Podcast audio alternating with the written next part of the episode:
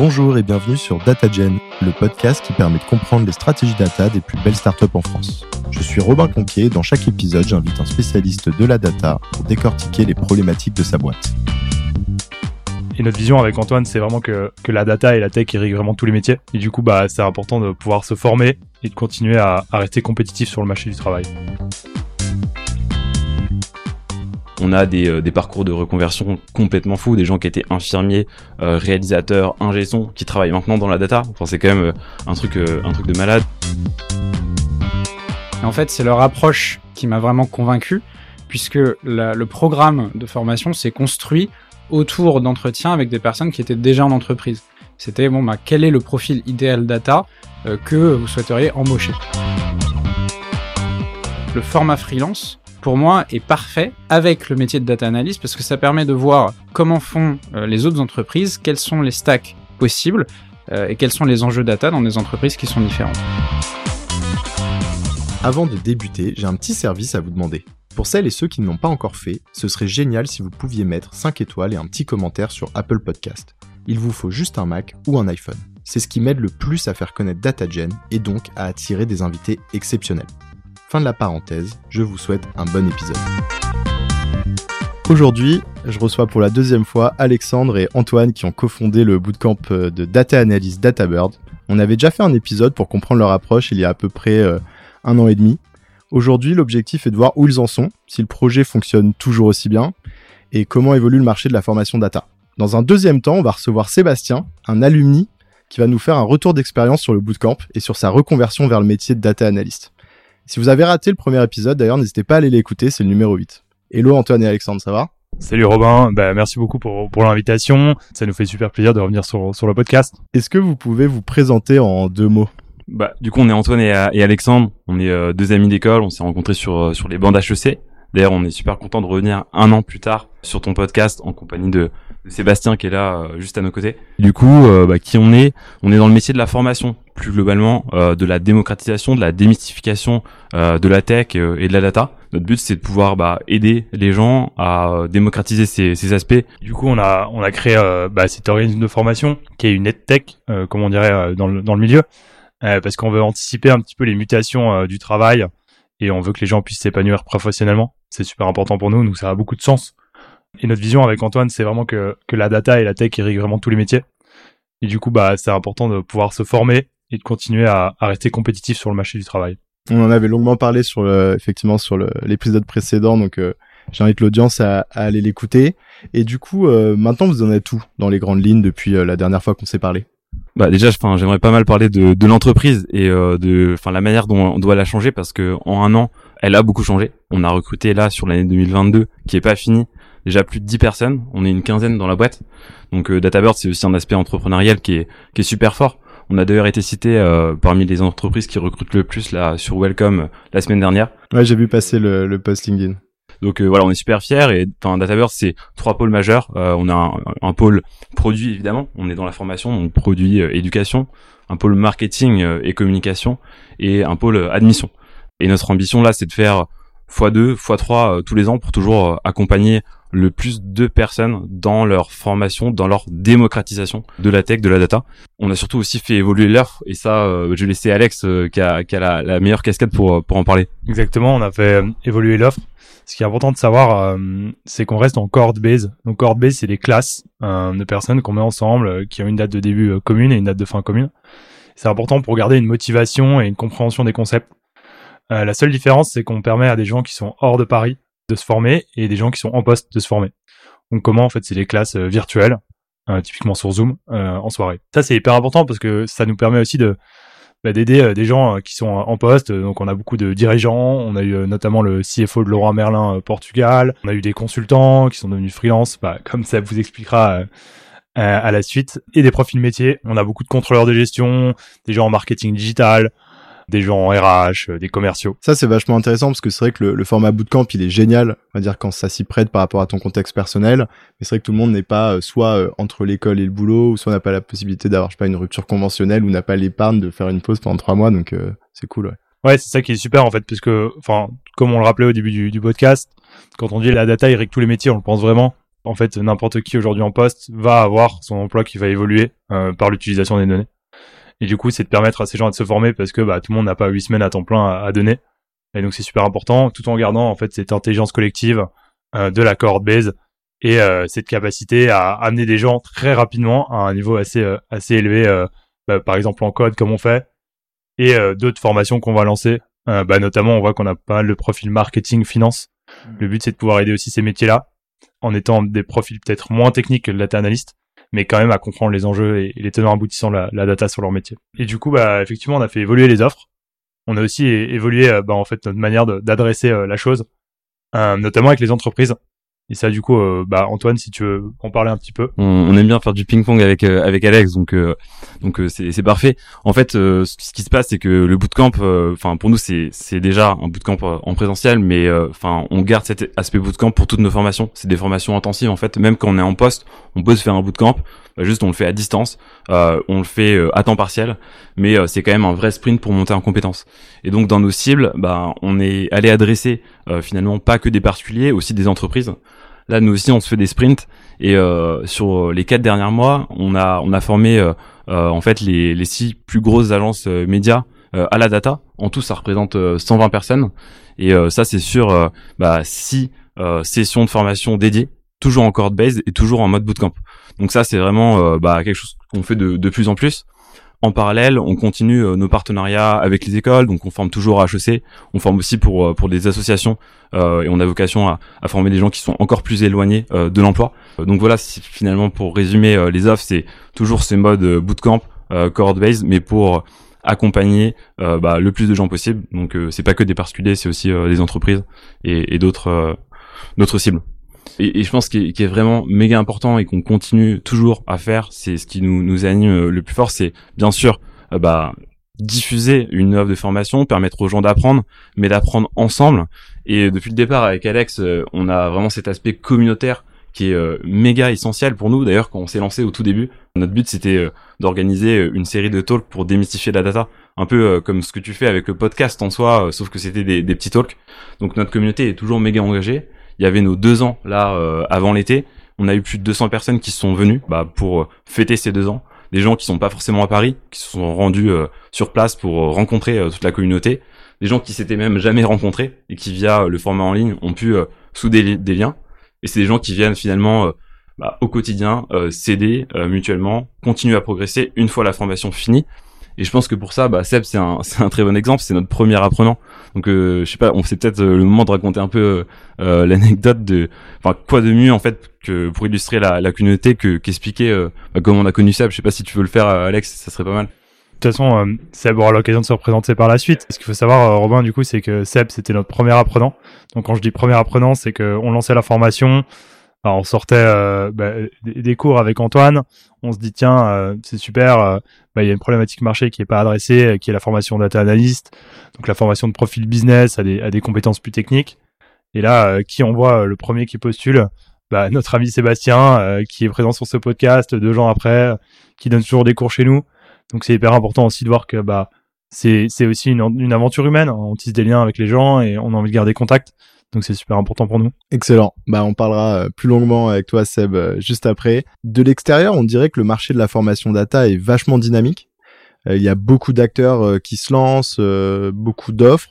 Comment vous voyez le marché évoluer depuis un an et dans le futur de votre côté? Bah, je vais, je vais commencer et Antoine, tu compléteras si tu veux. On voit que l'évangélisation a été faite, enfin, par rapport à il y a deux ans, quand on expliquait la différence entre un data analyst et un data scientist, c'était plutôt flou pour les non-initiés. Je pense que, bah, d'ailleurs, merci à DataGen pour, euh, pour aider dans cette euh, évangélisation. Mais en fait, les gens ont conscience, euh, premièrement, que c'est un enjeu majeur. Et ont conscience aussi que, bah, c'est pas parce qu'on n'a pas fait des écoles, une école d'informatique ou, ou une école d'ingénieur qu'on ne peut pas se former à ces enjeux. D'ailleurs, euh, je pense que tu as souvent des invités qui parfois ont un parcours plus business, plus commercial. Tout à fait. On voit que les, les clients un peu plus business, euh, pardonnez euh, l'anglicisme, mais le client facing, se rend compte que pour être plus compétitif sur le marché du travail, en fait, avoir ces compétences et cette casquette data est super important. Du coup, bah nous, on est on est convaincus et on sait que tous les profils business euh, vont y passer en fait euh, dans cette formation en data. Bien sûr, avec une profondeur qui va être plus ou moins forte. hein, euh, tout le monde ne va pas se former de la même manière à la data, mais euh, la data est tous les métiers. Et d'ailleurs, on le voit notamment dans, dans ce qu'on a dans le, dans le bootcamp. Hein. On a des réalisations qui sont super. Et là, je pourrais en parler, laisser Antoine en parler, mais que ce soit en B2B ou en B2C, on voit que bah il y a vraiment des choses concrètes qui sortent de l'information et c'est ça qui nous fait vraiment chaud au cœur. Ouais, c'est ça pour donner quelques exemples euh, parce qu'on en parlait juste avant, mais tu vois sur des formations euh, B2B pour montrer que la data irrigue tous les métiers, bah on va permettre à des gens euh, qui travaillent dans le média de pouvoir visualiser tout simplement les enchères qu'ils ont pu réaliser pour le compte de clients de manière automatisée. Après, pour toutes les personnes qui sont venues se former euh, chez nous euh, au sein de notre école, on a des, euh, des, parcours de reconversion complètement fous, des gens qui étaient infirmiers, réalisateurs, ingé qui travaillent maintenant dans la data. Enfin, c'est quand même un truc, un truc de malade et ça arrive au quotidien. Et puis, on a des promotions internes. Voilà, des gens qui étaient au sein d'une entreprise, d'un grand groupe ou d'une boîte de conseil, qui deviennent le profil data de la boîte.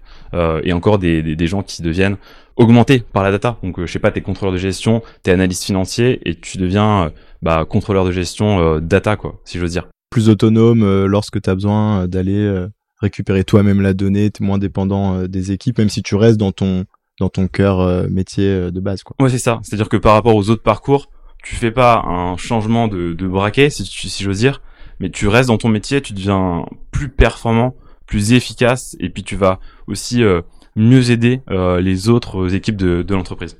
Face à ces évolutions et à cette vision que vous venez de nous présenter, comment vous positionnez euh, vous sur le marché? En fait, euh, nous on a été, enfin, on a été les premiers à, avoir un peu cette vision, donc euh, les pionniers sur, bah, enfin, on propose une formation de data analyst. Et du coup on reste leader sur la data au service du business. Et on, on, a vocation à le rester parce que en fait c'est ce qui nous anime tous les jours. Antoine et moi on a un parcours du coup plutôt commerce. moi j'ai fait ensuite des études de data et euh, l'idée, c'est de, c'est de vraiment euh, transmettre ce savoir euh, d'études de data sur un profil plutôt bah, commerce ou, ou du moins moins technique. Et du coup, c'est vraiment de se dire comment la data sert le métier et l'entreprise et garder cette vision-là sur le long terme. Et quelles sont les prochaines étapes pour DataBird? Il y en a plein déjà. il y en a plein parce que bah le marché le marché est énorme. on, on, adore ce qu'on fait. donc vraiment, on a toujours plein d'idées avec Alexandre. La question c'est comment on les organise et par quel chemin on passe pour euh, pour les orchestrer. Tout d'abord, je dirais, on va doubler, euh, voire tripler euh, la taille de, des équipes au fur et à mesure que, bah, que les formations se lancent. Donc c'est aussi un, un, gros changement pour la boîte. c'est la première partie. Ensuite, les prochaines étapes, c'est aussi des, des lancements de, de, nouvelles formations. Je pense qu'on a beaucoup dit dans ce podcast que la data irriguait tous les métiers. C'est vrai, on est persuadé. Et donc du coup, bah, le pendant de ça, c'est avoir des programmes dédiés, des programmes dédiés au métier. Comment la data impacte euh, le marketing, par exemple, euh, la finance, les ressources humaines, la supply chain. J'en passe. On peut l'appliquer finalement à tout métier. des formations aussi peut-être plus dirigeants pour permettre aux décideurs, voilà, de prendre des décisions euh, plus éclairées, mieux éclairées si je veux dire. Voilà, donc ça nous amène au fait que en fait, on est en train aussi de vraiment tacler le B2B pour prendre, voilà, si on fait la dissociation B2C, B2B. Et pourquoi? Parce qu'on a envie de faire faire plus, d'aller plus loin dans l'accompagnement, dans la formation de, de ces personnes. Voilà, tout simplement. Bah alors justement, je vous propose que maintenant on accueille euh, Seb, qui est euh, donc euh, alumni DataBird ou même premier apprenant DataBird et qui est maintenant data analyst, si je dis pas de bêtises. Hello Seb. Hello. Est-ce que tu peux nous expliquer ce que tu faisais avant et pourquoi tu as voulu diriger vers la data pour commencer? Ouais. Alors, euh, ce que je faisais avant, en fait, dans une euh, ancienne vie, euh, j'étais manager à Londres dans une agence de notation de start-up. Donc, il y avait quand même une petite utilisation, enfin, une utilisation de la donnée, mais qui restait assez manuelle puisque les données étaient issues des entrepreneurs eux-mêmes. on faisait des entretiens avec eux et ensuite, on appliquait un framework pour mettre une note sur la start-up. Donc, il y avait cet aspect data au service d'une décision business, puisque c'était est-ce qu'on fait un partenariat avec la startup en question ou est-ce qu'on investit dans la startup en question euh, grâce à des critères qui ont été définis. Donc ça, euh, c'est ce que c'est ce que je faisais avant. Effectivement, euh, tu avais déjà un petit peu de entre guillemets une, une notion d'utilisation de la donnée dans ce job-là, mais je suppose pas un niveau si avancé que, que ce que tu as appris par la suite avec Dataverse. Exactement. En fait, ce que je voulais, c'est aller plus loin sur la manipulation des données, notamment l'utilisation d'une grande quantité de données. Euh, il faut savoir qu'à la fin de mon expérience, donc j'avais aucune notion de SQL. Je savais pas du tout ce que c'était que Tableau. Et euh, Python, pour la petite anecdote, enfin, j'avais entendu parler de, de Python parce que c'était mon coloc à Londres qui faisait des apéros Python pizza. Donc j'avais participé à voilà un petit apéro comme ça, mais c'était tout. Donc vraiment, j'avais aucune aucune notion et donc c'est pour ça que j'ai voulu me décider vers j'ai voulu me lancer dans une formation. D'où est venu, euh, on va dire, euh, l'élément déclencheur, enfin l'appétence? C'est que tu sentais que c'est quelque chose qui te manquait dans ton job ou en fait tu avais aussi envie de, de changement et... En fait, c'est venu petit à petit et j'ai toujours eu ce côté euh, geek un peu. J'avais ce, ce, côté business et donc je travaillais principalement dans cette agence, donc il y avait vraiment un côté business qui était prépondérant. cela dit, je voulais avoir un petit peu plus ce côté tech dans mon quotidien. Et en fait, pour moi, la data, c'était cette association parfaite avec le meilleur des deux mondes. On reste pas non plus euh, derrière son ordinateur toute la journée pour euh, pour coder. En fait, il y a aussi euh, forcément un enjeu business puisque il faut comprendre les besoins de la personne, aller récupérer la donnée, présenter la donnée. Donc il y a tout cet enjeu-là qui, enfin, que je trouve passionnant. Ok. Moi aussi. et du coup, on en parlait un peu plus tôt avec Antoine et, et Alexandre c'est pas forcément évident, je pense, pour quelqu'un qui veut se diriger dans la data aujourd'hui s'y retrouver parce que le marché de la formation est très dynamique. Euh, pourquoi tu as sélectionné DataBird et qu'est-ce que tu as pensé euh, du format euh, bootcamp justement pour apprendre sur sur ce, nouveau sujet? En fait, DataBird, je suis tombé sur le, site donc Antoine et Alex, ils l'ont dit, c'était vraiment au tout tout début. Donc je me suis penché sur leur syllabus et en fait, c'est leur approche qui m'a vraiment convaincu puisque le programme de formation s'est construit autour d'entretiens avec des personnes qui étaient déjà en entreprise. C'était bon, bah, quel est le profil idéal data? euh, que vous souhaiteriez embaucher. Et donc c'est à partir de ça qu'ils ont construit euh, les trois piliers qui sont dispensés dans la formation, qui sont euh, SQL, Python et Tableau. Enfin maintenant qui sont un peu plus élargis à d'autres outils. Donc moi j'ai trouvé cette approche extrêmement pertinente et en plus de ça lorsque je me suis inscrit, j'ai eu un très bon fit avec eux euh, puisque, euh, enfin, Alex euh, l'a dit, il y a aussi une dimension humaine qui est extrêmement importante entre la, enfin, au niveau de la relation entre les professeurs et les apprenants, mais aussi au niveau de la, des apprenants eux-mêmes. Donc le fait que la formation soit, soit dispensée par batch, donc ça veut dire qu'il y a vrai, un vrai esprit de, de promotion qui est, qui est vraiment génial. Euh, qui a été en plus accentué par le fait que, euh, en plus, la, la, première formation que, que, qui a été faite par DataBird, c'était juste après le confinement. Donc, euh, les gens avaient envie un peu de se retrouver. Et, et c'est vrai qu'on avait un, un, très bon groupe au début. J'aimerais bien que tu nous racontes ce que tu fais depuis ton, ton move il y a deux ans et particulièrement que tu insistes sur les premières étapes. Parce que je pense que ce qui aujourd'hui fait peur à plein de gens qui veulent entamer un petit peu un process comme ça de reconversion, c'est OK, je vais faire la formation mais est-ce que je vais trouver un poste derrière? Est-ce que enfin genre le moment où vraiment tu as réussi à t'insérer parce que du coup euh, maintenant je vois que, que c'est un succès. Donc si tu peux en profiter peut-être ouais pour euh, lâcher quelques tips euh, pour ceux qui seraient dans la même situation. Bien sûr. Donc après la formation je me suis lancé directement en freelance. Donc ça fait deux ans que là j'exerce une activité d'indépendant en freelance et on va dire qu'il y avait deux phases bien distinctes la première année, c'était vraiment des, missions ponctuelles, parce qu'il fallait que je construise cette crédibilité aux yeux des clients. Donc j'avais déjà une expérience qui était très business, mais il fallait que je construise la crédibilité de data. Donc au début, lorsque je mettais en avant euh, lors des, des, des missions, c'était surtout cette expérience opérationnelle avec cette brique data qui était assez nouvelle. Et petit à petit, lorsque j'ai euh, constitué euh, mon petit réseau, mon portfolio de missions que j'avais déjà faites avec un certain nombre de clients, j'ai voulu aller plus loin. Euh, c'était aussi une préférence, notamment parce que euh, travailler et faire des petites missions ponctuelles, on a beaucoup de flexibilité. Mais moi, je préférais vraiment être intégré dans une équipe, sachant que je me retrouvais beaucoup euh, à travailler chez moi tout seul, et j'avais vraiment besoin d'interaction avec les équipes avec lesquelles je, je travaillais. Donc, ça c'est la deuxième phase. J'ai commencé à rechercher des missions plus longues, et donc là, ça fait euh, un an que je travaille euh, de cette manière-là. J'ai fait, euh, bah, là, j'en suis à ma troisième mission. J'ai fait une mission de quatre mois chez Enedis, plus sur une, enfin, la data visualisation. Une mission chez Wicar en tant que data analyst aussi. Donc ça, c'était plutôt un rôle transverse. Il y avait de la data visualisation. Il y avait des, des projets plus détaillés, on va dire, au niveau de la data. Et là, je suis à la SACEM où c'est aussi de la, la data visualisation. Il y a une autre dimension aussi à, à mon activité, c'est celle de la formation. Donc euh, très tôt, euh, j'ai voulu aider DataBird à encadrer les élèves. Là encore, j'aide DataBird à encadrer des étudiants dans les euh, formations part-time notamment. Je fais aussi des vidéos de formation pour eux. c'est une manière pour moi de boucler la boucle et d'aider les étudiants à progresser. sachant que euh, je suis passé par là aussi et ça me permet de, leur montrer que j'ai partagé euh, les mêmes difficultés qu'eux à un moment et c'est pour ça que j'aimerais les aider en ce sens. Mmh, c'est hyper intéressant. Et du coup, le choix de est-ce que c'était un choix que tu avais un peu prémédité de vouloir te lancer en tant que freelance directement? Ou est-ce que finalement euh, et, ça peut sembler contre-intuitif finalement c'est plus facile de s'insérer dans la data par euh, le chemin du freelance parce que tu vas pouvoir faire ce que tu dis, une première phase où tu fais des petites missions ponctuelles, où tu peux construire ta crédibilité, euh, peut-être sur des premiers sujets moins techniques, et puis petit à petit euh, augmenter le, temps d'émission, la difficulté? Comment comment comment t'as fait ce choix? Je dirais pas que c'est plus facile, mais je dirais que c'est en tout cas pour moi ça a été mieux parce que ça m'a permis de monter en compétences plus vite et de voir plus de choses en un minimum de temps. Sachant qu'effectivement, au début, quand j'avais des missions ponctuelles, ça m'a permis de construire un petit réseau. Et puis après, lorsque j'ai fait ma première mission longue, j'avais déjà cette crédibilité. Et là, ça fait un an, j'ai fait euh, trois missions différentes sur des stacks qui sont quand même différents et sur des responsabilités qui étaient différentes.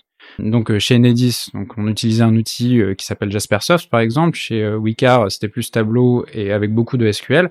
Et à la par exemple, c'est principalement du Tableau.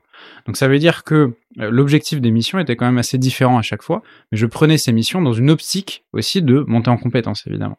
Donc le fait, le format freelance, pour moi, est parfait avec le métier de data analyst parce que ça permet de voir comment font les autres entreprises, quels sont les stacks possibles et quels sont les enjeux data dans des entreprises qui sont différentes? Écoute euh, Seb, euh, c'est merci beaucoup pour pour ce retour d'expérience. Je te propose qu'on passe un peu sur sur la fin de, de l'interview sur des dernières questions. C'est ce que je fais d'habitude dans dans mes épisodes. Donc on va le faire ensemble. Est-ce que tu as une recommandation de contenu à partager à nos auditeurs? Mmh, Ouais. Euh, deux même, les data news de Castor. Donc Castor, c'est un, un, outil justement pour référencer la donnée.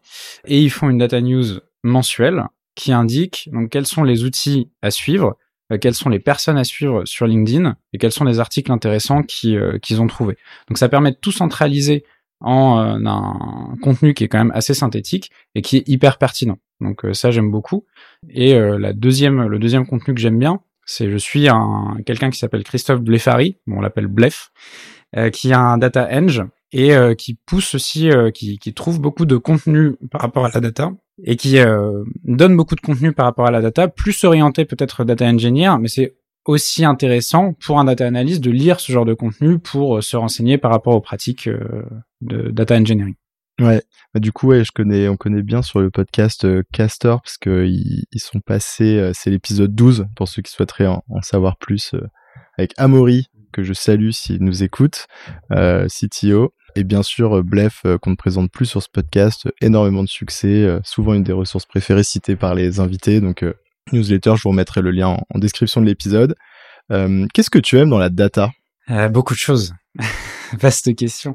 En fait, si je devais résumer, ce serait déjà le fait de beaucoup utiliser sa tête, c'est-à-dire il y a des enjeux qui sont concrets. En fait, il y y a des difficultés par rapport à quelles données je vais aller récupérer. Déjà comprendre la donnée, comment je vais aller la récupérer, euh, sous quelle forme, euh, qu'est-ce qui pourrait être intéressant à visualiser, à analyser pour les différentes parties prenantes.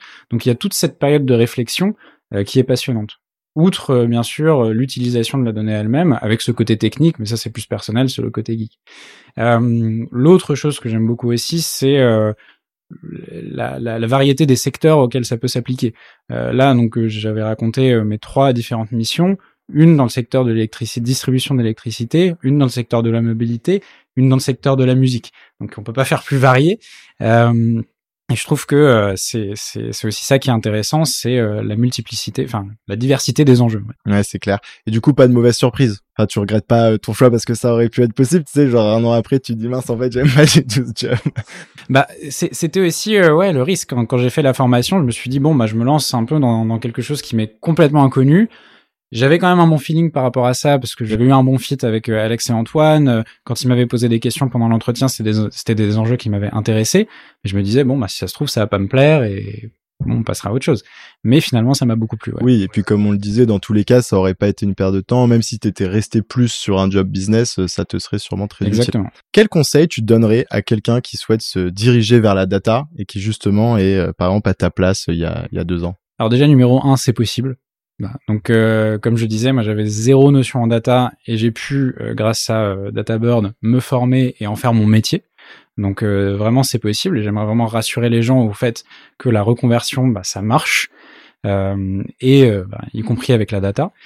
Et le deuxième conseil que je donnerais, c'est faites des projets. pourquoi? Parce que on tire d'autant plus son épingle du jeu lorsqu'on a un book et lorsqu'on peut montrer des choses que l'on a fait.